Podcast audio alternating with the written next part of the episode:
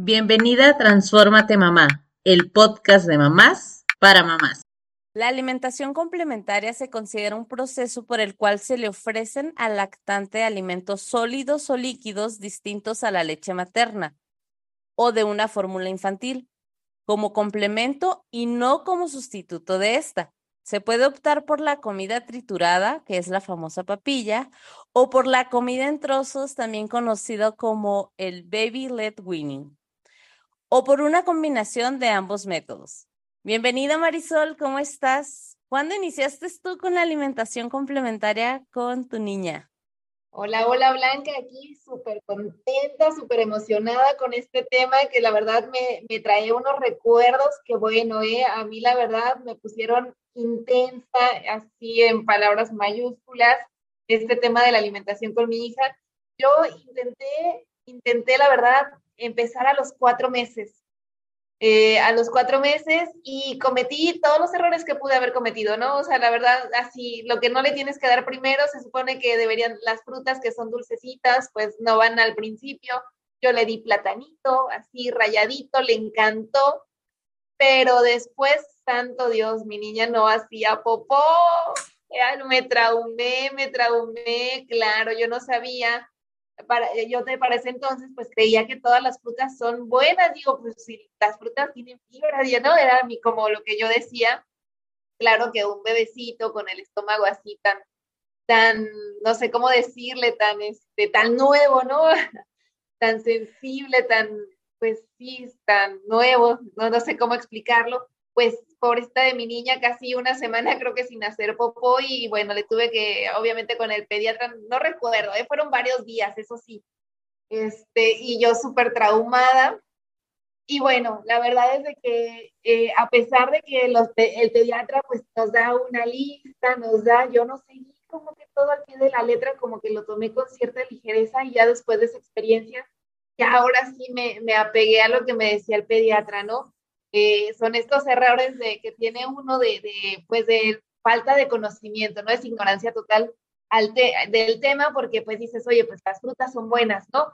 Sí, sí son buenas, pero hay que saber dárselas a los bebés. Me encanta, Marisol, tu historia de terror. Aprovechando que viene octubre, que es octubre, para que lo va a estar escuchando. Fíjate que para nosotros con los niños, la verdad es que tal vez justo por estos miedos, yo lo que decía la pediatra era lo que hacía, así de que no le puedes dar galleta, aléjate de mi hijo y, o sea, mi esposo y yo hablando con todo mundo y no le ofrezcan nada porque ustedes no pagan las consultas con la doctora, nosotros sí, y ella dijo que no, que nada de galletitas de, de Marías ni nada, entonces sí éramos como un poquito extremos con esta parte.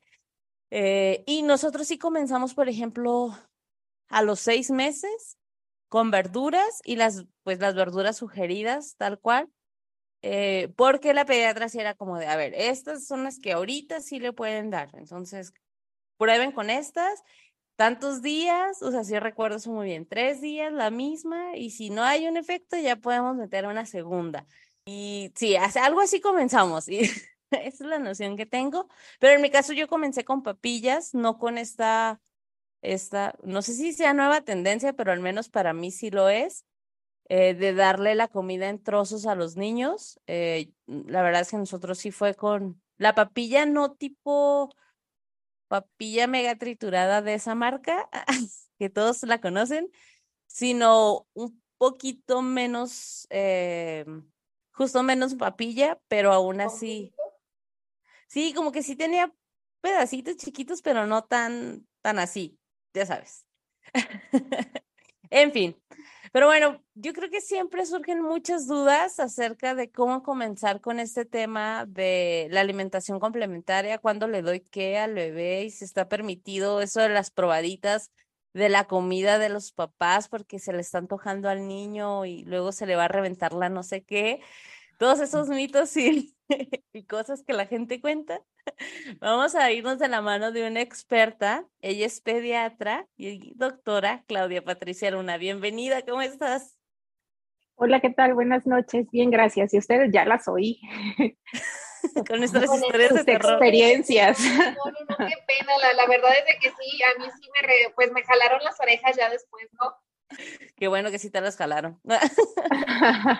Ahora sí, Claudia, vamos a empezar con este tema y ¿cuánto tiempo se recomienda mantener la lactancia materna o, o bien a través de la fórmula de manera exclusiva con los niños? O sea, que no prueben nada más. Lo ideal es que sea los primeros seis meses de vida. Eso es lo ideal. Eh, tanto si es, si es lactancia materna, pues es lo mejor, ¿no? Pero bien sabemos que ahorita estamos viviendo otra época en la cual la mamá muchas veces tiene que reintegrarse al trabajo. En realidad aquí en el país no tenemos lugares para que la mamá pueda sacarse la leche y continuar esto de, lo, de lo, todo lo que es la lactancia materna, ¿no? Entonces, pues lo ideal son seis meses, así ya mínimo, mínimo, cuatro meses, así sería así como que lo mínimo de lo mínimo, pero lo ideal son seis meses lactancia eh, materna exclusiva. Actualmente, he de, platicarles que hace unos meses fui a un congreso en el cual precisamente hablaban de lo que era la, la lactación, que es la introducción de alimentos diferentes a lo que es la leche. Eh, pues venían todas las actualizaciones, eh, sobre todo esto que ha, eh, han consensado mucho sobre los alimentos, porque tiene lo que es la parte que la ve, la parte digestiva que la ven los gastroenterólogos y lo que es la parte alergénica que viene por los alergólogos, ¿no? Y en medio, pues estamos los pediatras, ¿no? Que estamos así como que nos toca ver las dos cosas, ¿no? Y ver en realidad qué es lo que tenemos que hacer. Y esto vino a romper con muchos esquemas que nosotros traemos. Nosotros peleábamos mucho con las abuelas porque ellas decían a los cuatro meses dale huevito, ¿no? Y nosotros, no, huevo no, porque la alergia y no sé qué. Pues lo nuevo, lo nuevo, nuevo, nuevo de hace unos meses es que a los cuatro meses tú le puedes dar huevo a tu bebé. O sea, ¿cómo? Abuelas. No. No, no le digas, pero, pero tenía razón. Así como ustedes, nosotros como pediatras entramos en shock, así como que, oye, no, a ver, espérame, pero si hemos venido viendo que, pues no, se han hecho estudios, se han hecho seguimientos de niños que, por decir antes, les retrasaban el cacahuate, ¿no? Porque es un alimento considerado alergénico. Resulta que ahora los alergólogos han hecho varios estudios en los cuales observan que entre más retardes tú los alimentos alergénicos, más riesgo de que el niño te pueda desarrollar una alergia. Tenemos. Wow, Entonces. Me explotó la En- cabeza. es lo, es lo nuevo. Yo las estaba escuchando y dije, ok, va- vamos a seguir con esto, pero, pero en realidad esto es lo nuevo. O sea, esto es lo nuevo. Eh, lo único que sí ponen como restricción, o sea, eso sí, no sal, no azúcar en los alimentos, o sea, no, no azúcar, no miel, o sea, nada de, de situaciones así. Y condimentos, ¿no? Obviamente no, ay, bueno, entonces le voy a hacer una sopita Campbell's, no, tampoco, o sea, es Claro. darle, ay, ya me eché el comercial, perdón, pero No te preocupes. este, es A ver si nos este, lo- patrocina. ¿verdad? Es lo, lo más natural posible que, que podamos este, ofrecerle al niño, ¿no? Sobre todo porque es la primera vez que él se va a exponer a todo, entonces debe de aprender a conocer todo lo que son tanto sabores, texturas, eh, todo lo que es nuevo, debe de aprenderlo en forma natural. Entonces, sí, lo ideal, lactancia materna hasta los seis meses.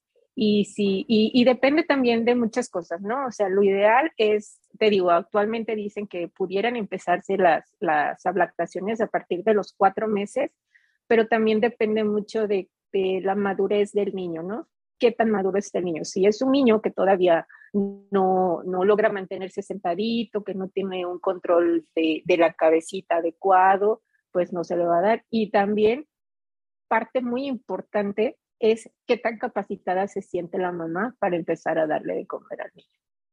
Porque si la mamá tiene miedo, si la mamá esto no va a funcionar. Entonces tenemos que preparar a la mamá para que pueda empezar a darle de comer al niño, ¿no?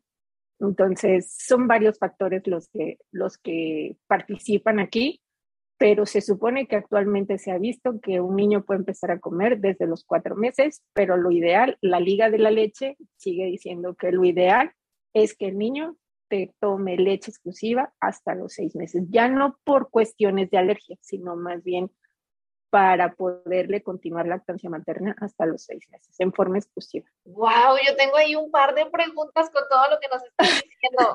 me, quedé todavía así como que en shock con lo del huevito y digo, wow, oye, ¿y cómo se les podría dar el huevito, digamos, así, la primera vez que yo le pudiera dar huevito a, a mi bebé? Este, ¿cómo sería? ¿Hervido, estrellado, revuelto. Normal, bueno, revuelto, sin tratamientos, ¿no? Pero ¿cómo sería como la, la, parte ideal? Tiene que ser el huevo que esté bien cocido, eso sin nada de que dale la pura yemita o déjaselo medio cocido, es, tiene que ser el huevo, tiene que estar bien cocido y generalmente deben de ser eh, tanto yema como clara, porque las dos partes se integran y se complementa la proteína, que es la albúmina. Entonces, eh, pero sí, un huevo bien cocido, como tú se lo quieras hacer, o sea, ya sea que sea un huevo duro, como le conocemos, o eh, huevo revuelto, pero lo que es importante es que esté bien cocido. Ok, y aquí no entra en juego nada, por ejemplo, si es revuelto este, el aceite. Okay. Es parte de lo nuevo, o sea, parte de lo nuevo es que el niño debe aprender a comer lo que come la familia, porque generalmente lo que veníamos haciendo era prepárele la comida del bebé aparte de lo que van a cocinar para la mamá y para el papá o para los otros niños, ¿no? Entonces, actualmente dicen que el niño se debe de ir integrando a la dieta. Entonces, por eso es que ahora dicen, si a los cuatro meses el niño está listo, la mamá está lista y quiere darle huevo, huevo puede comer. Me quedé sin palabras, estoy en shock total, me declaro en shock, está en mi cabeza así como que no sé si está congelada o está explotando lo que pasa aquí. Este, respecto a lo de las mamás, eh, otra pregunta, ¿cómo podríamos las mamás sentirnos o ganar confianza a la hora de empezar a dar estos alimentos? Porque creo que siempre es preocupación de todas las mamás, aquí sí quiero generalizar, el miedo a que se nos vaya a atragantar, el miedo de si lo estamos haciendo bien, sobre todo en esta transición de pasar de lo molido a, lo, a lo sólido, ¿no? El niño tiene la forma de triturar, aunque no tenga dientes, tiene la forma de triturar con lo que es encías y la lengua y el paladar. Entonces, ellos obviamente no le vas a dar, eh, depende de las consistencias de los alimentos, ¿no? Por decir, si tú le das un plátano, el plátano no se lo tienes que triturar, no se lo tienes que moler, porque en realidad su consistencia es muy blanda, es muy viscosa y la puede deshacer fácilmente. De hecho, al momento que tú se lo estás dando rayado con una cuchara, es muy fácil de que el niño lo pueda, lo pueda comer. Obviamente, si es una zanahoria, no se la vas a dar cruda porque está dura y jamás la va a poder morder si él no tiene ni dientes ni nada, ¿no? Entonces la chupará, pero no se la va a comer. Entonces debe de ser, por si la zanahoria sí se debe ser cocida y aquí entra lo, lo, lo, que actualmente se está eh, como fomentando, ¿no? Que es la alimentación del BLW, que actualmente dicen que lo mejor es que el niño entre en contacto con los alimentos. Entonces, que les des eh, como una, ya sea las, las verduras o las frutas, eh, cortadas como en julianas, de tal forma que queden un poco más grande que lo que es el tamaño de su manita, para que el niño la pueda agarrar y se la pueda llevar solo a la boca. Entonces, ahí ya no sería necesario el hecho de que mamá lo esté alimentando con la cuchara, sino más bien darle al niño y que coma. Pero volvemos a lo mismo. Esto es de acuerdo a qué tan maduro esté el niño para realizar este tipo de alimentos y qué tan, tan segura se sienta la mamá para poder administrarle así los alimentos al niño, ¿no? Porque sí, eh, por, por eso es que se les da ese tamaño, porque si tú le das trozos más pequeños, sí hay más riesgo de que se vaya hacia donde no se debe de ir el alimento, ¿no? Que en este caso sería hacia vía aérea. Entonces, entre más grande, pues no, no va a haber tanto ese riesgo de... Creo que antes de empezar con eso, aparte deberíamos aprender a cómo ese tipo de alimentos que se pueden quedar atascados en la boquita del niño y demás, porque yo creo que si te llevas más de un susto, si está con las papillas.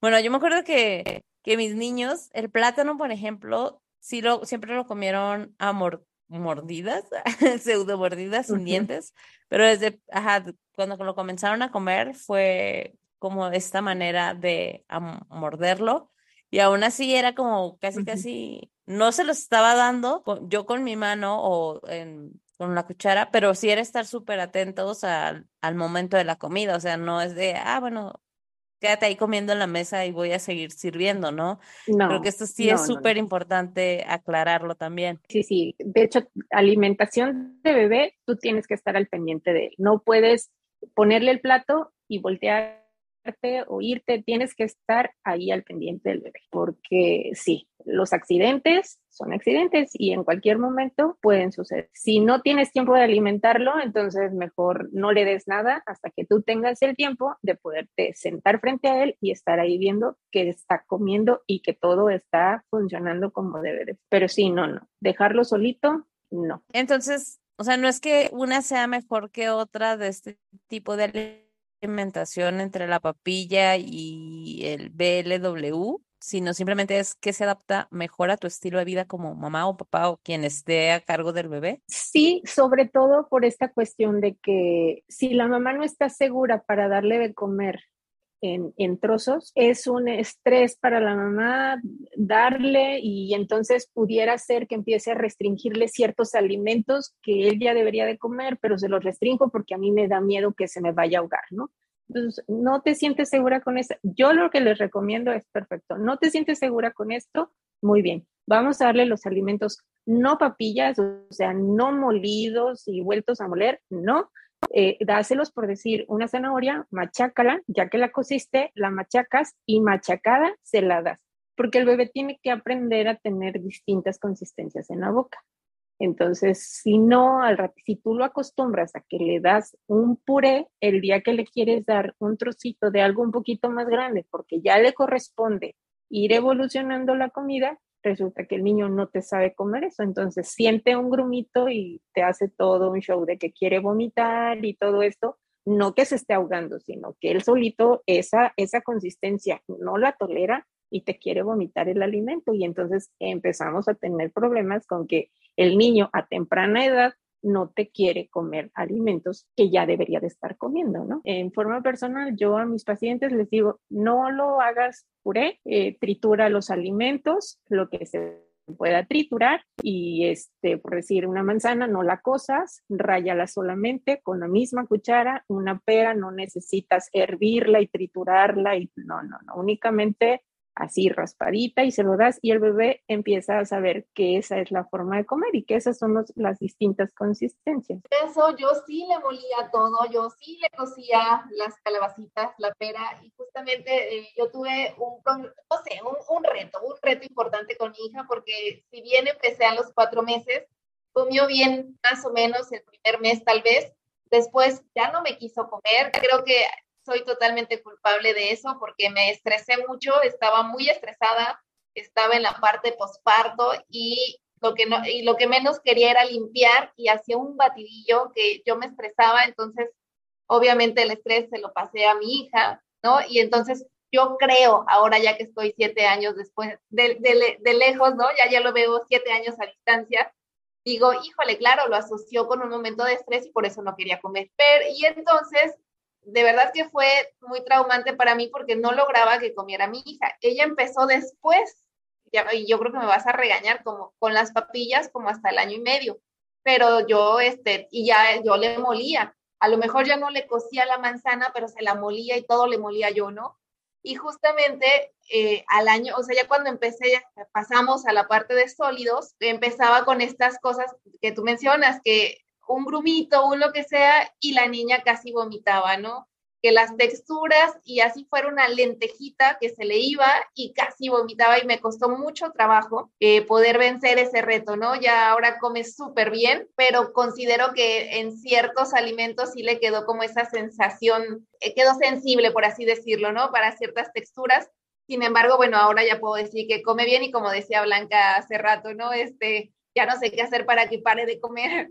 Pero bueno, al final así fue mi historia y, y, la importancia de esto que dices, de las texturas. A lo mejor si yo hubiera tenido en su momento tu asesoría, pues me hubiera evitado todo esto, toda esta historia de terror, ¿no? Que, que, yo tuve. Gracias, Marisol, por compartir, porque creo que son de esas cosas que a veces como que no nos atrevemos a confesar con otras mamás, porque es de, ay, no, qué miedo, me van a juzgar o qué van a decir de mí o no sé, como esta parte, aquí siempre venimos y nos descosemos y siempre somos las primeras en exponer. A, a mí fíjate que lo que sí me pasaba es que no sabía qué tanto debería comer al inicio. O sea, yo sentía como, ah, si le doy una zanahoria, pues igual y sí se la come toda, ¿no? O sea, está bien porque si una zanahoria es poquito o media zanahoria, sí debería de comérselo. Y esa parte a mí sí me causaba la, lo que tú dices, esa frustración de decir, pero es que apenas si lo probó, no, yo creo que algo está mal aquí con, con este chamaco. Y más con el primero, o sea, yo la verdad es que igual me pasaba, me estresaba de decir, tal vez es muy poco lo que está comiendo y no está bien. Ahora que lo veo hacia atrás, digo, no, pues, o sea, apenas estaba iniciando, claro que tenía la lactancia de una o de otra manera, entonces, pues no necesitaba más en ese momento, pero también como que como que no nos atrevemos a preguntar a veces, o sea, ¿cuánto está bien que coma un niño que está empezando? O sea, ¿con que pruebe suficiente o si necesita comerse toda la zanahoria o media zanahoria, no sé. ¿Qué otras preguntas te han hecho, Claudia, acerca como de este tipo de, de cuestiones cuando estamos iniciando a quererle ofrecer los alimentos a los, a los bebés? Eh, eso es algo que les preocupa mucho, el qué tanto va a comer y si no se lo acaba, entonces eh, está mal, está bien, el... Con, con, la abuela se lo come, pero se lo doy yo y, y no quiere, ¿no? Entonces, a veces es en parte el, el, el, estrés, ¿no? Que vive la mamá, que está estresada, que como, como, como comentaba, eh, que, que, que, la depresión pues O sea, hay, hay muchas situaciones que afectan a la mamá y si la mamá está afectada, pues obviamente no vamos a tener una buena función, ¿no? Y no porque ella sea una mala mamá, simple y sencillamente porque hay situaciones que de repente te sacan de, de todo control, ¿no? Entonces, y además quiere, te sientes mal y quieres ser perfecta, ¿no? Y más si está siendo supervisada por las abuelas, por las tías, por te están comparando con la amiga que tuvo también un hijo igual que tú. Y, o sea, aquí tú eres tú, tu bebé es tu bebé y tanto tú como tu bebé son total y completamente únicos. No hay otro igual que tú. Tenemos ciertas como situaciones en las cuales decimos, bueno, a los seis meses todos comen, pero ¿cómo van a comer? Como cada familia quiera que coma, ¿no? Entonces, no te puedes estresar por ese tipo de situaciones. Si el niño quiso probar solamente un poquito del brócoli, probablemente el brócoli no le gustó. La textura, el sentir los grumitos del brócoli, a lo mejor lo sintió un poco más duro, pero si le das, no sé, una calabaza, resulta que la calabaza le encanta, ¿no? ¿Por qué? Pues porque es más blandita, porque no tiene que hacer tanto trabajo para comerlo. Hay niños que les fascina lo dulce, o sea, tú le das manzana y la devoran, ¿no? Pero tú le das chayote y resulta que dos, tres probaditas y no quiere más, ¿no? Y hay niños que al contrario, ahora sí que cada niño es distinto, ¿no? Pero el hecho es no forzar, no frustrarte porque no quiso comer, pero sí seguirle ofreciendo. Cuando estás iniciando, yo recuerdo que, bueno, no sé si ya lo dije o no, pero Claudia fue la pediatra de Diego y Daniel. Así que eh, yo recuerdo que tú me decías, cada alimento se da tres días continuos antes de ingresar un nuevo y es alimento para saber si le causa algún tipo de alergia o qué reacción tiene a este nuevo alimento y demás. ¿Eso sigue siendo igual? Digo, porque esto avanza tan rápido que ya, ya no sé si aplica o no aplica lo de hace siete, ocho años. Sí, mira, los, los gastroenterólogos y todo esto, ellos siguen recomendando dos días. O sea, lo bajaron a dos días para que el niño pueda tener mayor exposición a alimentos. ¿Por qué? Porque cuando el niño llega al año de edad, viene un periodo de anorexia. O sea, el niño no te quiere comer nada y eso es normal en todos los niños. Entonces, no te quiere comer nada, pero entonces si tú solamente tienes 20 alimentos que ofrecerle, no es lo mismo si tú tienes 120 porque tuviste más opción. Entonces, a lo mejor no te quiere comer los 20, pero de los 120 tenemos más opciones para ofrecerle en ese periodo en el cual no quieren comer. Y eso es normal en todos los niños. Entonces, ahora lo que están pidiendo es que se, les dé dos días de del mismo alimento y los de la Liga de la Leche dicen, un día. Hoy le diste, no te hizo reacción, mañana le das otro nuevo. No te hizo reacción, pasado le das otro nuevo. Para esta situación, para darles más disposición de, distintos alimentos, ¿no? E, es, lo nuevo. Estoy que no lo puedo creer, de verdad. Sí, eso, eso es lo nuevo. ¿Cómo estás, Blanca? Estoy igual, oye, no, no es tanto tiempo que Diego y Dani eran bebés, este, bueno, sí, ya ocho años del más grande, pero de todas maneras siento como que está explotando mi cabeza con cada cosa que dices, Claudia. digo, y no es por nada, pero yo sé que eres una persona que constantemente se está capacitando, que justo está viendo nuevas cosas y esto nos permite también actualizar a las nuevas mamás, porque tal vez yo le iría eh, pues no sé, cada tres días, porque así fue como en su momento nos funcionaba. Ahorita que lo mencionas también me suena una parte lógica de decir, claro, pues si ya no le hizo reacción, podemos brincar a otro alimento, pero no sé, siento que son como miles de dudas las que llegan cuando está el bebé y estás comenzando a dar los alimentos. ¿Todavía sigue siendo recomendable empezar por las verduras y no por las frutas dulces? ¿O ya esto también? Pues es, es lo, que, lo que les comentaba al principio, ¿no? Que actualmente dicen el, el, niño se tiene que ir adaptando a la dieta de la familia. Yo en lo personal, sí, los niños obviamente tienen papilas gustativas y algunos van a tener predisposición o van a tener preferencia a los alimentos dulces o a los alimentos salados. Entonces, generalmente lo que no les gusta es lo salado. Lo dulce generalmente tendemos todos a poderlo eh, recibir mejor. Entonces, ahí yo a forma personal, yo sí. Actualmente lo que les digo es dale fruta, dale verdura, fruta, verdura, fruta. Irle intercalando los, los distintos grupos de alimento para que el niño tenga, tenga las distintas opciones, ¿no? Y estemos estimulando las distintas partes de las papilas gustativas. Todo me está explotando. O sea, yo pensé que aquí ya ibas a ver más cosas de este tema, ya lo pasamos. Y yo creo que Marisol y yo estamos así como de qué bueno que no tengo un nuevo bebé porque estaría atrasada. aprendiz. sí, bastante. Bastante. Y por ejemplo, bueno, ese es en cuanto a frutas y verduras. ¿Y qué pasa con los cereales, la carne? Digo, que me queda claro que nos estás diciendo.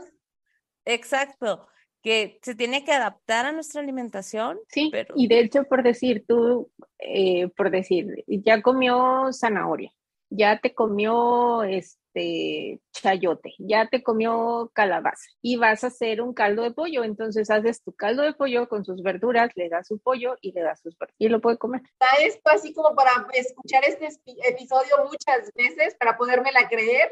Por otro lado, eh, la verdad es que está muy interesante porque justamente las mamás estamos en este periodo donde empiezan los bebés a alimentarse en un periodo muy estresante y que nos digan esto, digo, híjoles, si me lo hubieran dicho en mi, en mi tiempo, yo creo que me hubiera relajado, hubiera sido más fácil, porque como mamá primeriza, pues al menos a mí me costó muchísimo trabajo el hacer comida para mi esposo y para mí, y aparte la del bebé, híjole, de verdad que así fuera a hervir una, una zanahoria, se me hacía tan complejo meterlo a mi plan, ¿no? A mi rutina que ya traía, este, porque era, ¿y a qué hora la pongo? ¿Y a qué hora se la doy? Y ahora, este, ya ahorita, o, ¿no? O sea, la verdad es que uno cuando es mamá primeriza todo le estresa, o al menos a mí me pasó.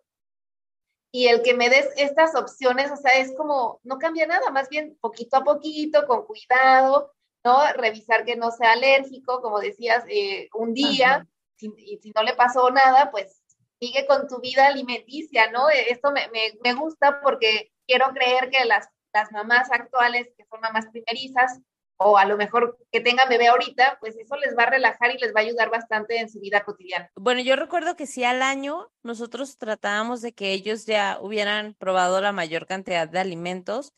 Hicimos ajustes en nuestra dieta, pero sí recuerdo que también, bueno, al menos desde ese tiempo también, Claudia, sí nos mencionabas como es importante que el, que el bebé también se vaya adaptando a su estilo de vida Obviamente, pues no le ofrecíamos este, la soda o el refresco, no sé cómo le llaman en cada lugar, pero la gaseosa, en algún otro lugar tal vez le llamen, pero, pero, o sea, en su mayoría de los alimentos también para nosotros fue como, ok, y al día de hoy, la verdad es que ellos sí comen prácticamente lo que nosotros comemos. Tal vez si voy a hacer algo que si tiene mucho picante, pues ya parto es ese pequeño platillo y hago la versión con y sin picante, pero en general, o sea, hasta el mole ya comen estos chamacos así de, y con el vasote de agua ahí al lado, agua natural, pero sí son de probar eh, diferentes alimentos y todo. Y me parece que justo como dices, Marisol, como que relaja el poder decir, es cierto, pues el bebé se tiene que adaptar poco a poco al estilo de vida que lleve cada familia, ¿no? Bueno, y entonces también introducir los alimentos potencialmente alérgicos ya es otra cosa totalmente diferente a lo que pensábamos. Sí, sí, te digo que de hecho eh, los alergólogos ya como que dieron la luz verde a decir, ¿sabes qué? Si tú le retrasas alimentos, eh, lo haces como más factible que pudiera presentar la alergia a ese alimento. Entonces, exponlo en forma temprana como que vaya haciendo la tolerancia para evitar que nos haga la, alergia por haberle retrasado el, hecho de, no estar expuesto a ese tipo de alimento, ¿no? Y finalmente, si vas a hacer alergia a algo, la vas a hacer ahorita o mañana, la vas a hacer. Entonces, este, ahorita lo, lo actual es eso, ¿no? No le quites opciones de alimentos a los niños, eh, ofréceles Obviamente hay, hay situaciones, por decir, una, un cacahuate, no le vas a ofrecer un cacahuate porque es un potencial riesgo de que el niño se te ahogue, ¿no? No le vas a dar un maní porque sabes que eso se te puede ahogar el niño, ¿no? Si le piensas dar uvas, las uvas tienes que dárselas partidas para que, o sea, una uva entera no se la puedes dar porque es un riesgo potencial para que el niño se te pueda ahogar, ¿no? Entonces, aquí es más esa situación la que tenemos que cuidar no alimentos redondos ni de un tamaño que el niño pueda ahogarse, ¿no? Entonces, eh, es lo único que generalmente ahorita están diciendo, eso es lo único que tienes que cuidarle. No azúcar, no condimentos y no sal. De ahí en fuera, no tés, eso sí, seguimos con los no tés, este, pero de ahí en fuera todo lo demás, el niño lo puede comer justamente te quería preguntar tu opinión o qué dicen en el ahora la actualidad este, los, los pediatras respecto a los tés, al, famoso té de anís, té de ciruela, ¿no? Que, que, las abuelitas siempre recomiendan, este, pero ya acabas de decir que no. Sí, no, no, no, no, y el, el, el de anís yo creo que es de los tés que los pediatras los lo tenemos satanizado, ¿no? O sea, dentro de todos ese es el que menos, ¿no? Pero sí, sigue estando el note, o sea, no. ¿Por qué note? Ahora sí que, digo, y menos uno de anís, por ejemplo, ahora que lo mencionas. Porque hay un tipo de, de anís que es el anís estrella. Entonces, que es el que generalmente dicen, hazle este tecito de anís estrella al bebé para el cólico, para X, ¿no? Eh, pero se ha visto que hay un tipo de anís estrella que provoca convulsiones en los niños. Entonces, por eso es, olvídate, no le podemos dar el, el, el, té y mucho menos el de anís. Ok. Digo, pregunto porque justamente tal vez puede haber mamás que así como que, pero es que la abuelita lo dice, como los atoles, ¿no? No, claro, no, sé, no sé qué piensan ustedes, pero aquí en México se recomienda muchísimo o se recomendaba muchísimo el té de anís en los bebés. Sí, sí, sí. Y de hecho, eh, por eso se llegó a esa conclusión, porque eso no es nuevo, eso es de, años, ¿no? De las abuelas de las abuelas. Entonces, Este, eh, se vieron muchas llegadas de niños a, urgencias con crisis convulsivas por el consumo del té de anís estrella. Y el té de ciruela pasa, que bueno, al final es poner las ciruelas ahí a hervir unas cuantas y hacerle la papilla al bebé para cuando esté estreñido. ¿Funciona, no funciona o también queda prohibido? Pues no funciona. Si le vas a dar la, la ciruela, ¿para qué le das el té? Entonces, mejor se, se coman sus ciruelas. Y además ahí lleva más todo lo que es la fibra. Y ahorita que decías de los cacahuates, creo que una buena opción si quieres comenzar a darle este tipo de alimentos es hacerla, o sea, hacer la crema de cacahuate, no comprar la que tiene mil de azúcar, sino moler el cacahuate tal cual y o las almendras. creo que cada vez es como más fácil encontrar este tipo de, de cremas que se les llaman de diferentes eh, granos. Ah, estoy diciéndolo bien, Marisol, porque tú eres la experta en ese tipo de cosas. Sí, sí, granos, semillas. Semillas, exacto. Entonces, y que es una buena opción para que pueda probar, no sé, la, la crema de cacahuate, o si quieres que pruebe el sabor al cacahuate a través del tipo crema, ¿no? Sea solo cacahuate molido, prácticamente. Sí. Ay, wow, eh, estoy muy sorprendida. ¿Cómo no las conocía antes, chicas? La verdad es que, híjole, la hora que las escucho digo, ¿qué hice de mi niña? Bueno, lo, lo, importante es que está sana y que come bien ahora. Estoy muy contenta con su alimentación. Eh, pero la verdad es de que los primeros dos, tres años sí, sí fueron un trauma importante en mi vida, ¿no? Que ya, ahora ya está superado, pero digo, pobre de mi hija. Ojalá que cuando esté grande este, este episodio siga aquí en Spotify y lo pueda escuchar. Hija, lo siento, era madre primeriza.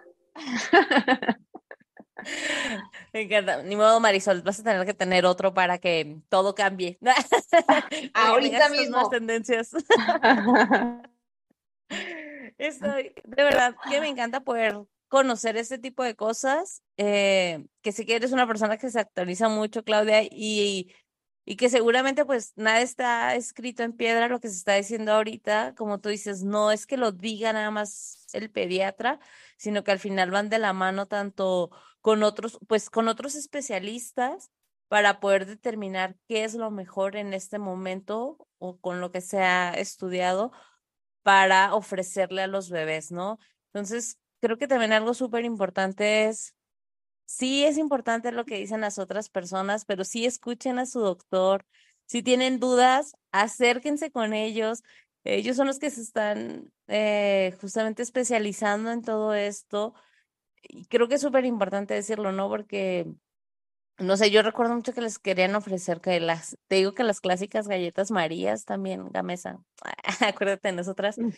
Pero este tipo de cosas que, que igual y ahora dices, bueno, no está bien porque tienen mucho azúcar, pero tal vez hay otros alimentos que también en su momento pudimos haber ofrecido, pero que hasta ese momento te decían no porque era lo que había, ¿no? Lo que se había estudiado y demás. Entonces, me parece bastante interesante que sí se acerquen con profesionales de la salud para este tipo de temas. Sí, y recordarles a todas las mamás que la alimentación es bien importante y, por más que seamos, estemos en este proceso de posparto, pues acercarnos a ayudas profesionales cuando creemos que nos supera, porque que no les pase lo que a mí me pasó, o sea, yo le pasé a mi hija el estrés y entonces asoció la, la alimentación, el momento de alimentarse con este momento pues horrible de estrés y claro que no quería comer.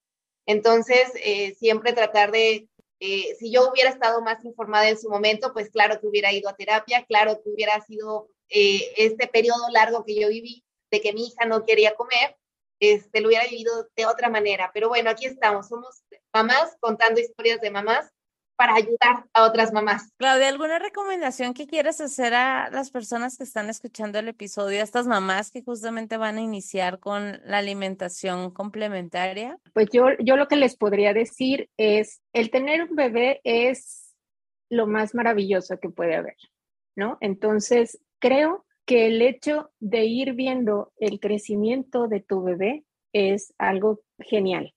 Y si además eres partícipe de esa madurez que él va teniendo, pues es mucho mejor. Tú lo vas llevando de la mano.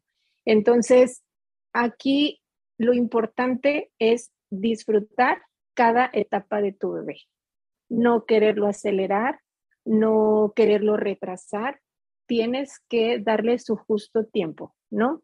Y tú lo vas viendo, o sea, el bebé ya se te queda viendo porque estás comiendo y de hecho a veces hasta llega a, querer agarrar el alimento.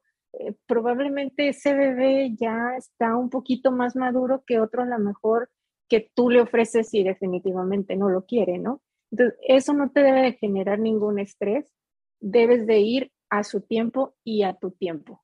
Eso es muy, muy, muy importante porque eso es el éxito si, como comentaban ahorita, ¿no? Si yo me estreso, el bebé se estresa y entonces todos nos estresamos y lejos de disfrutar esta parte de tener a mi bebé y, vivir todas sus etapas bien, la sufro. Entonces la sufres tú, la sufre tu bebé, la sufre tu esposo, la sufre todo quien te rodea y entonces te empiezan a bombardear de hazle así, no, hazle así. A mí me dijeron que tiene que ser así. Yo les di a mis hijos de esta forma y no, o sea, tienes muchas ideas, ¿sabes qué? Voy con alguien que me pueda orientar. Si fui con este alguien y no me convenció cómo me orientó, voy con otro hasta que encuentre el que a mí me entienda lo que yo le estoy diciendo y entonces sea realmente un proceso exitoso y feliz tanto para el bebé como para la mamá, que es la que generalmente se encarga de esta parte y que es la que orienta al papá de cómo deben de ser las cosas y entonces ya, ya las cosas funcionan mejor. Entonces, sí, sí acercarse a, a quien son los expertos en, en esta parte, que, que, son los que te pueden orientar, ¿no? Que sí, que no, eh, cómo hacer eh, algunos tips, oye, no, sabes qué, mira, si no te lo quiere comer así, preséntaselo de esta otra forma, déjalo descansar unos días de este alimento y entonces regresamos al final, volvemos a regresar con este.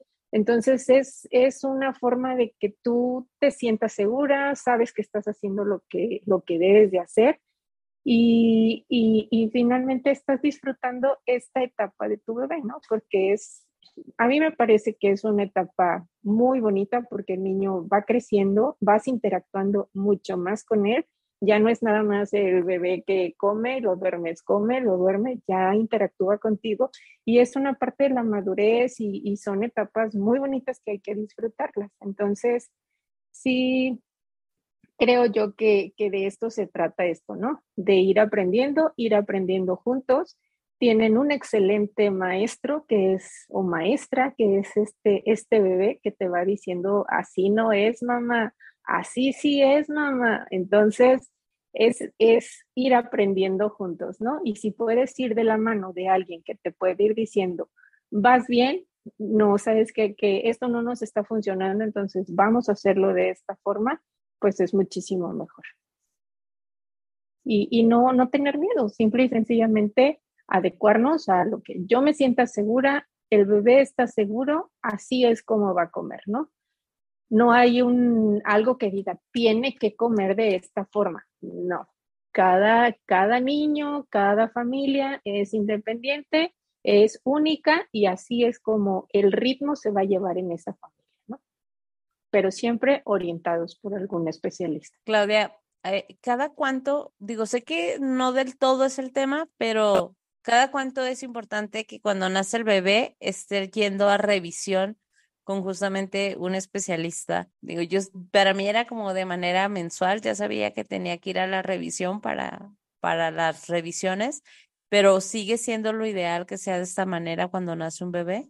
Sí, de hecho, eh, la primera revisión, pues es a la semana de que nació, ¿no? Porque ya nació, ya te lo llevaste, qué dudas nos surgieron, cómo estamos, está comiendo bien, no está comiendo bien, eh, necesito verlo, eh, se puso amarillo, no se puso amarillo, o sea, necesitamos ir revisando varias cosas, ¿no? Entonces, su primera visita es a la semana. Desde ahí, cada mes es estar revisando al bebé, porque tenemos que ir viendo cuál es su desarrollo, cuál es su crecimiento, ver que vaya incrementando peso, que vaya incrementando estatura, lo que debe de ir incrementando por mes, porque hay ciertos parámetros que ya tenemos nosotros ahí que, oye, sabes que no me subió lo que tenía que subir, ¿qué está pasando, no? ¿Está comiendo, no está comiendo? ¿Cómo le estás dando de comer? ¿Qué situaciones estamos viviendo? O en realidad hay algún problema en el bebé, ¿no? Que no le está permitiendo ganar peso.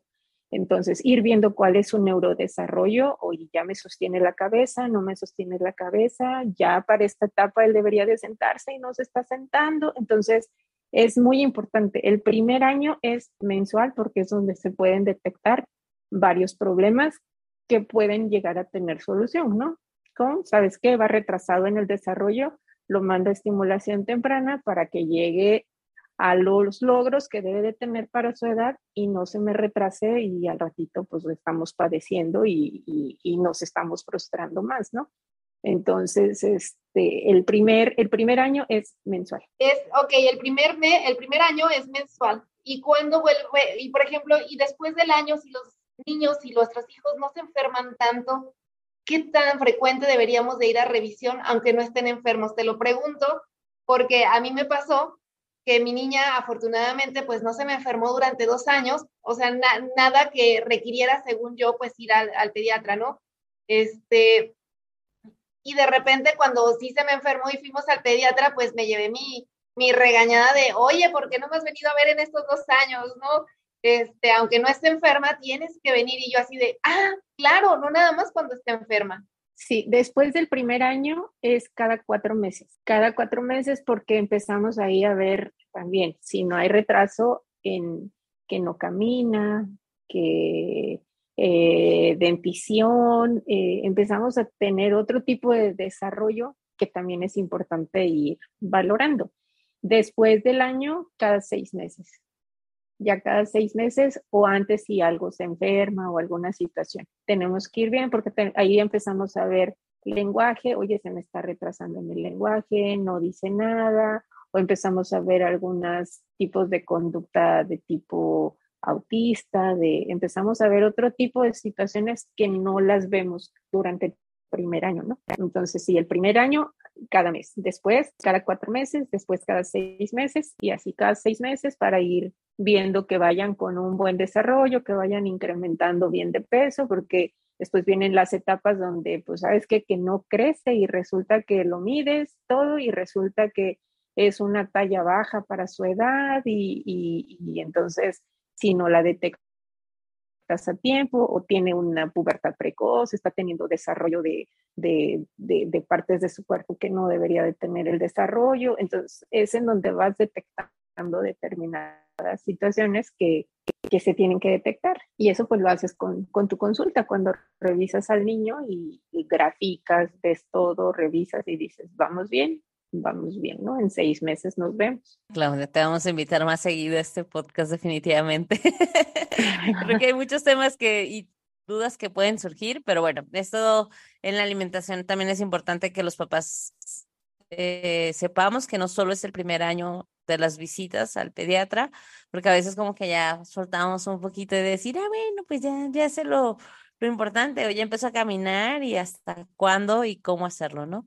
De verdad, muchísimas gracias, Claudia, por acompañarnos en este episodio donde estamos hablando de cómo iniciar la alimentación complementaria con nuestras hijas e hijos y siendo fundamental la nutrición equilibrada, completa y saludable. Entonces, te invitamos a seguir a seguir a Claudia en su Facebook, aparece como doctora Claudia Patricia Luna. Va a estar aquí en la descripción del episodio y la puedes localizar en el teléfono con la de Tijuana en México 0152 664 634 2932 o en su WhatsApp que es 664 123 2203. De verdad, muchísimas gracias Claudia por todo lo que nos compartiste. Al contrario, un gusto estar con ustedes y que me hayan invitado a participar en, en esta parte que, que son de las partes apasionantes de la, de la pediatría. Gracias, de verdad, y gracias a ti que llegaste hasta este punto al escuchar el episodio. Si te gustó, te pedimos que lo califiques con cinco estrellas y lo compartas con otras mamás, con todas las mamás primerizas. Te invitamos a seguirnos en Instagram en arroba transformate mamá y escucharnos la próxima semana en otro episodio del podcast de Mamás para Mamás. Transfórmate, mamá. Gracias por escuchar este episodio. Si te gustó, te pido que lo califiques con cinco estrellas y lo compartas con otras mamás. Te invito a seguirme en Instagram en arroba transformate mamá y escucharme la próxima semana en otro episodio del podcast de mamás para mamás. Transfórmate mamá.